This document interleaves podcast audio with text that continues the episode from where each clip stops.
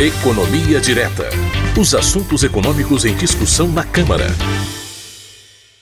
Bom, toda semana nós trazemos as discussões que os deputados travam aqui na Câmara na área econômica.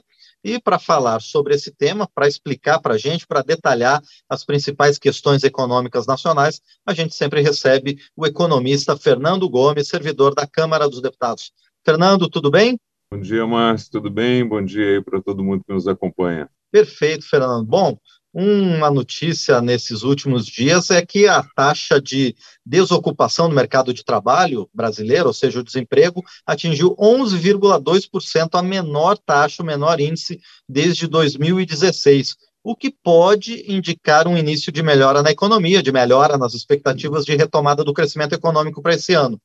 Mas, Fernando, explica para a gente, essa, essa melhoria no índice de desocupação, realmente dá para a gente esperar uma mudança nas expectativas de crescimento econômico e geração de empregos para esse ano? Pois é, Márcia, é isso mesmo, né? A gente teve aí uma melhora no índice de desocupação do mercado de trabalho, chegou a 11,2%, é a menor taxa dos últimos cinco, seis anos, a menor taxa desde 2016, como você disse. É, antes de comentar os números em si e os desdobramentos que eles podem indicar para a economia, Vamos explicar aqui para quem nos acompanha o que é essa taxa de desocupação no mercado de trabalho. Né? É, esse é um levantamento feito pelo IBGE, que é o nosso Instituto Brasileiro de Geografia e Estatística, é o órgão oficial do governo que é responsável por fazer esse e outros levantamentos aí sobre emprego e renda no país. Essa pesquisa, especificamente, ela recebe um nome aí que muita gente já deve ter ouvido nos jornais, que é o PENAD, né, Pesquisa Nacional por Amostra de Domicílios, quer dizer que ela é feita nos domicílios, nas casas das pessoas, e o conceito importante é o conceito do que é taxa de desocupação, né? O IBGE considera uma pessoa como desempregada quando ela, ela não está empregada e continua procurando emprego. Então, esse índice ele não considera as pessoas que estão desempregadas, mas que por qualquer motivo desistiram de procurar emprego, mesmo que temporariamente. Essas pessoas não entram nesse levantamento. Então esse número ele não retrata de forma cirúrgica o que deveria ser essa taxa de desocupação, porque quem desistiu de procurar emprego por algum tempo, por algum motivo, não entra nesse levantamento. E aí vem um outro número importante de contraponto, que é a quantidade de desempregados no Brasil. Né? O IBGE apontou que, mesmo com essa melhora na taxa de desocupação, o país ainda tinha pouco mais de 12 milhões de desempregados no trimestre que fechou em fevereiro desse ano. E outro dado importante, que também contrabalanceia, é o número de ocupados no país, né? que hoje a gente tem 95,4 milhões de pessoas trabalhando, né? com nesse índice de ocupação do mercado de trabalho e teve uma alta no número de pessoas ocupadas de 1,6% em relação a, ao trimestre anterior. E aqui um dado importante, né? Foi a primeira vez que o número de pessoas ocupadas no país ultrapassou o número de pessoas ocupadas no período pré-pandemia, né? Então esse dado é animador e ele pode sim indicar uma retomada do crescimento um pouco melhor do que a taxa que estava sendo prevista algumas semanas atrás. É, eu lembro aqui um dado que a gente sempre usa no programa, que é o relatório Focus do Banco Central, porque o relatório Focus ele não é uma previsão do governo, mas é uma previsão dos principais agentes do mercado para essas variáveis, crescimento econômico, inflação, dólar, etc. E a previsão de crescimento econômico que vinha sendo rebaixada desde as primeiras semanas do ano, no último levantamento ela já mostrava uma melhora para esse indicador de 0,42% para um crescimento de 0,49%. Apesar de ser uma elevação muito pequena, Márcio, o importante aqui é que ela mostra uma inversão de tendência, onde a previsão vinha só sendo rebaixada e agora começou a crescer de forma tímida, mas mudando aí o rumo da curva é, de queda para crescimento da economia. Além dessa melhora aí no cenário de crescimento do PIB, apontada pelo próprio mercado para esse ano, você tem um cenário de queda do dólar, de vinda de recursos para investimentos aqui, não apenas no mercado financeiro, mas também de investimentos diretos, que devem aí também gerar empregos e contribuir aí para essa possível melhoria, para essa possível retomada da economia. E aqui um dado importante que eu pesquisei para confirmar que essas empresas estão vindo para cá para investir aqui em produção e não apenas no mercado financeiro. O ano passado, 2021, 36 empresas é, do exterior pediram para se instalar no país. Tem que haver uma autorização do Ministério da Economia, né?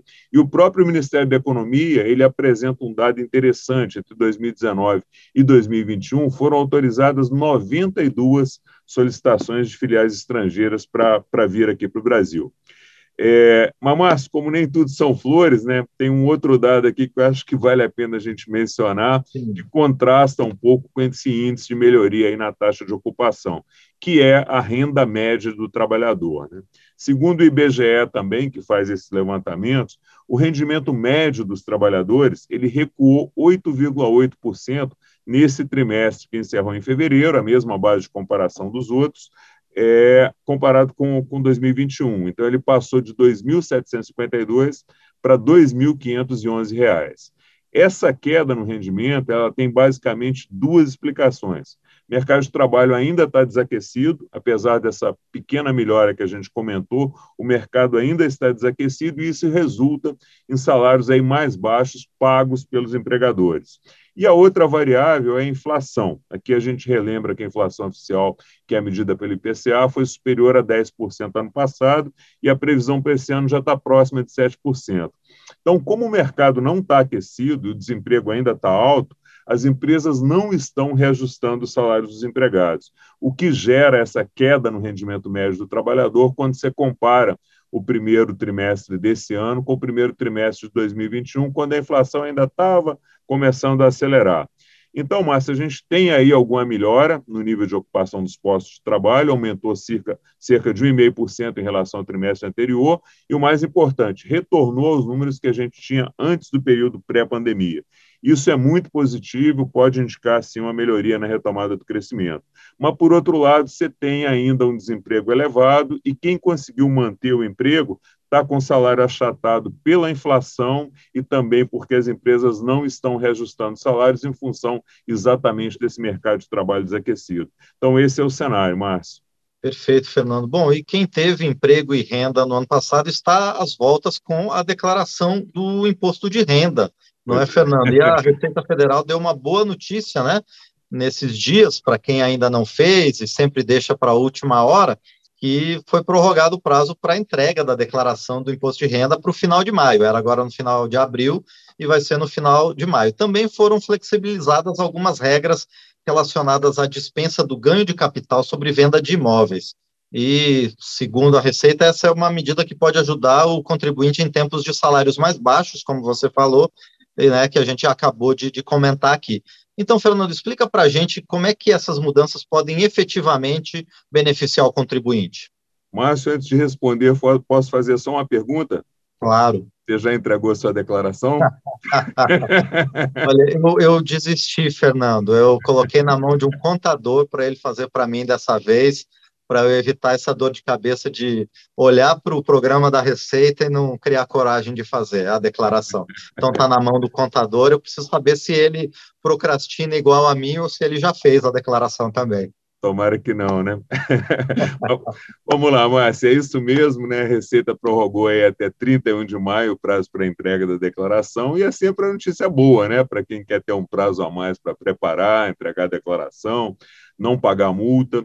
E aqui a gente traz algumas informações importantes sobre os prazos, né, Márcio? Quem tem imposto a pagar fica valendo o prazo final da entrega da declaração, que é 31 de maio, para pagar o imposto devido em cota única, ou se optar por parcelar, para pagar a primeira parcela. Então, o prazo de pagamento, junto com o novo prazo de entrega, é 31 de maio. Quem optar por parcelar vai ter que pagar juros sobre o valor parcelado. Né? O contribuinte pode parcelar o imposto de renda em até oito vezes e o montante que for parcelado vai ser corrigido pela Selic, que é uma velha conhecida nossa aqui do programa, está em 11,75% ao ano. Esse é o juro que ele vai pagar se ele quiser parcelar o imposto de renda devido. É, quem tem imposto a receber, Márcio, a instrução normativa que autorizou a prorrogação do prazo, ela manteve o mesmo cronograma de, restituição. Então, o primeiro lote continua sendo pago em 31 de maio e o último lote em 30 de setembro. É, A Receita informou que o objetivo dessa prorrogação, assim como em anos anteriores, é diminuir eventuais efeitos da pandemia da Covid, né, que possam dificultar o preenchimento e o envio das declarações, porque alguns órgãos e empresa, empresas ainda não estão com seus serviços de atendimento totalmente normalizados. Né? A Receita fez um levantamento, é, até o final de março, só tinham sido entregues cerca de 6 milhões de declarações, e a expectativa é que sejam entregues 34 milhões de declarações aí até o final desse novo prazo. Então, faltava muita gente aí ainda para fazer entregar a declaração. O outro ponto que você citou, Márcio, é que a Receita Federal ampliou as condições de isenção de imposto de renda na venda de imóveis. Né? É uma notícia boa, foi editada uma norma aí pela Receita que autoriza a isenção do, do, do imposto para quem utilizar os recursos da venda de um imóvel para quitar total uh, ou parcialmente financiamentos imobiliários que foram contratados anteriormente, anteriormente à expedição dessa norma. Então, assim como no caso da isenção do imposto para quem vende imóvel e compra outro imóvel dentro de 180 dias, aqui também se manteve a mesma regra, né? O sujeito, depois de vender o imóvel dele, ele tem que usar os recursos da venda na amortização, que é o pagamento parcial da dívida, ou na quitação em até 180 dias é uma medida importante aí para ajudar o contribuinte, porque antes dessa autorização só havia uma possibilidade de não pagar o ganho de capital sobre a venda de imóveis, que era exatamente você vender seu imóvel e comprar outro dentro de 180 dias, sendo que você só podia usar essa prerrogativa uma vez a cada cinco anos. Nesse caso, você deixa de pagar os 15% de imposto, que é a diferença entre, a, entre o valor de compra e o valor de venda do imóvel. E agora surgiu mais essa oportunidade. Né? Se você tiver comprado um imóvel financiado e vender um imóvel quitado que você tem, você teria até 180 dias depois da venda do seu imóvel para usar esse recurso no pagamento ou na liquidação do financiamento, mesmo que ele tenha sido contratado lá atrás, antes da venda do imóvel. É uma ajuda importante aí para quem fez esse tipo de operação, vai deixar de recolher esse imposto sobre o ganho de capital. E além de beneficiar as pessoas físicas, Márcio, pode ajudar, que podem ter essa ajuda aí com essa isenção, essa é uma mudança que pode também aquecer o mercado imobiliário, porque as pessoas que têm essa possibilidade vão poder quitar seus imóveis financiados e usar esses imóveis na troca por outro imóvel maior ou melhor localizado. Então, esse movimento aí pode, é, em alguma medida, aquecer o mercado, e esse mercado imobiliário, a gente sempre lembra aqui, né, é um grande gerador de empregos. Então, é isso, foi isso aí que a Receita apresentou aí de novo, né, como novidade aí na, nos últimos dias. Perfeito, Fernando. agradeço e lembro da sua promessa, né, de pagar um jantar para a gente aqui com a sua restituição do imposto de renda, tá bom?